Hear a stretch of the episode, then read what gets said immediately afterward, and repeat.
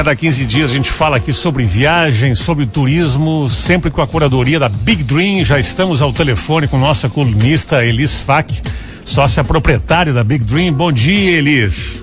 Muito bom dia, Gerson. Vamos começar falando da Argentina. A Argentina vive de novo um cenário econômico complicadíssimo, muita gente comparando já aí aquele cenário do começo dos anos 2000, mas os brasileiros que estão chegando por lá estão com um poder de compra maior, é isso, Elis? Isso mesmo, Gerson. Então, é, a gente sabe, né, que o aumento da inflação ele é negativo para quem vive no país, né, mas está sendo um paraíso para o turista. A Argentina está muito em alta, é um dos poucos aí uh, destinos internacionais onde o poder de compra do real está crescendo ao invés de diminuir. Então, para nós fica muito bom, né? Segundo dados aqui do Improtur, que é um dos órgãos, órgãos regulamentadores uh, do setor de turismo do país, Uh, hoje as companhias aéreas aqui uh, do Brasil, a gente tem mais de 60, 162 voos é, entre os semanais entre Brasil e Argentina, o que facilita muito, né, então a entrada no país. Além de que, para nós, por exemplo, aqui do Rio Grande do Sul, a gente consegue acessar também de carro, né? Uh, até dezembro, a Improtur também estima que esse número vai crescer cerca de 32%, chegando a 214 trechos semanais, o que, né, vai ser uma maravilha aí com a chegada das férias do fim de ano. É, hoje, eu, a gente aqui como agência recomenda muito, é um destino muito visitado, nós já falamos aqui na rádio, temos lá no site da Big para quem quiser dicas. E eu vou deixar aqui também que nós temos voos diretos para quem quer pegar aqui de Porto Alegre, né? Nas segundas, terças, sextas e sábados com aerolíneas argentinas e com a Gol nós também temos voos nas terças e sábados que também são diretos, o que facilita muito aí a chegada no país, né? Eles vão diretamente para Buenos Aires que é um dos destinos mais buscados, juntamente com Bariloche, Mendonça, Ushuaia e Córdoba. Bom, o câmbio tem alguns macetes que certamente a Big Dream vai dar para as pessoas que vão viajar para lá, né? Tem que ter algumas sacadinhas aí para não entrar em roubada, né? Com certeza, com certeza, né? A gente sempre dá aqui as dicas, recomenda. É, tem muita gente, né, que por segurança gosta de viajar com o cartão de crédito também, o que não deixa de ser ruim, tem que cuidar um pouquinho o IOF, mas a, a gente dá todas essas, essas dicas para os passageiros. Elis, é, viagens de incentivo. Muitas empresas fazem isso com os funcionários com belíssimos resultados. Fala pra gente um pouquinho sobre isso. Isso mesmo, é um tema que a gente já trouxe aqui, Gerson, e hoje nós queremos falar novamente, porque a gente viu o aumento dessa procura das viagens, né? Quem já está aí, as empresas organizando também para o fim de ano. Elas hoje têm mostrado ser uma ferramenta muito poderosa e é capaz de aproximar muito mais a relação da empresa com o colaborador. Né? E é, um, é uma forma de motivar e reconhecer os, os esforços, as competências profissionais de cada um, né? Sem contar também que uh, muitos utilizam elas como premiação por tempo de empresa, né? Ou campanhas comerciais.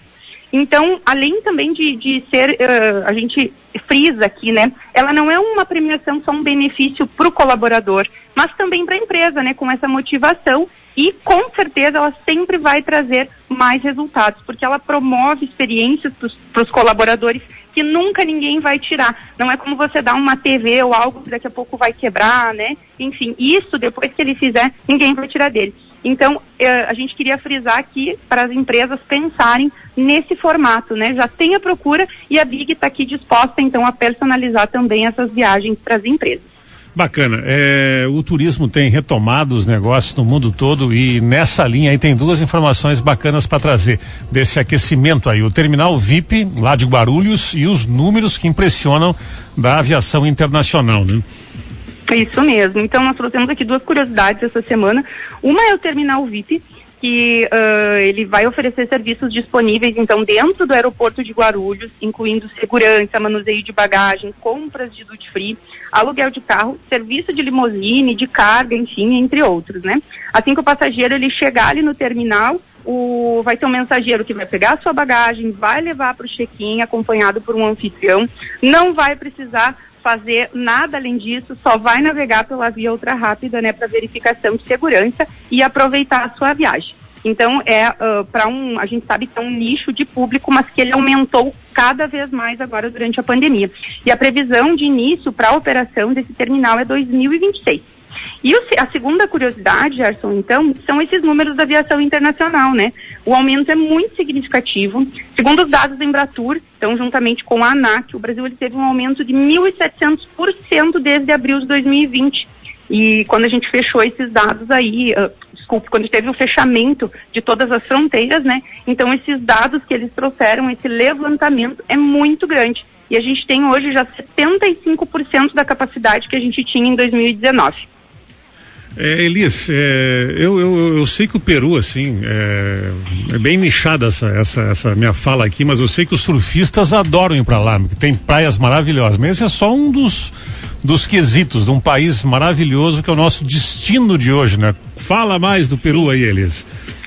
Isso aí, então o Peru aqui, uma das vantagens, né, é que o brasileiro não precisa de passaporte para ir para o Peru, basta carteira de identidade com 10 anos de validade, que Importante. já é uma vantagem. É, isso é bem importante. Então, uh, Peru aí é um destino muito buscado pelo brasileiro, na verdade, todos os países que fazem parte do Mercosul, né? Mas o Peru tem belezas e culturas muito diversas.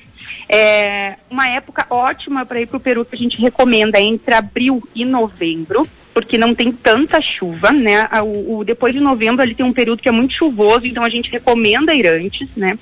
E claro que os destinos mais visitados e mais buscados são Lima, que né, a capital aí, mas também o pessoal acaba se deslocando para Cusco, né? Um roteiro personalizado aqui que a gente acaba montando sempre. Vai para Cusco, de Cusco vai fazer o Vale Sagrado, vai fazer o Machu Picchu, depois Montanha Colorida, enfim, vai fazer todo esse giro ali com alguns pernoites, né, para poder aproveitar mais um destino.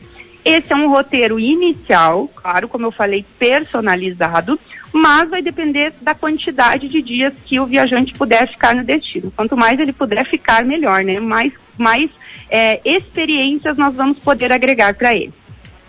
Valeu, Elis. Eu quero contar uma historinha, aproveitar que a Zumara está ouvindo aqui também. Estava ouvindo uma rádio argentina no fim de semana e o cara falou assim é, da expectativa que as pessoas ficam é, com pessoas famosas em situações assim que elas imaginam que a pessoa vai dizer uma coisa assim hum, que nunca se ouviu, né? E o Neruda, né? O Pablo Neruda, poeta chileno, quando conheceu o Machu Picchu, as pessoas assim, bom, ele vai falar uma coisa à altura da sua obra, não sei o que ele disse, vendo ali o, o, o Machu Picchu. Que lugar bonito para fazer um assado, que é o churrasco que eles chamam assim, né? Acontece, acontece. Esses grandes caras são humanos aí, né? Então ele pensou é. em fazer um assado em Machu Picchu. Elias, obrigado pela participação aí, tá bom? Obrigada a você, Gerson. Um abraço a todos os ouvintes. Valeu, uma boa semana aí. Para conhecer mais da Big Dream, lá no Insta, arroba Big Dream Underline Viagens.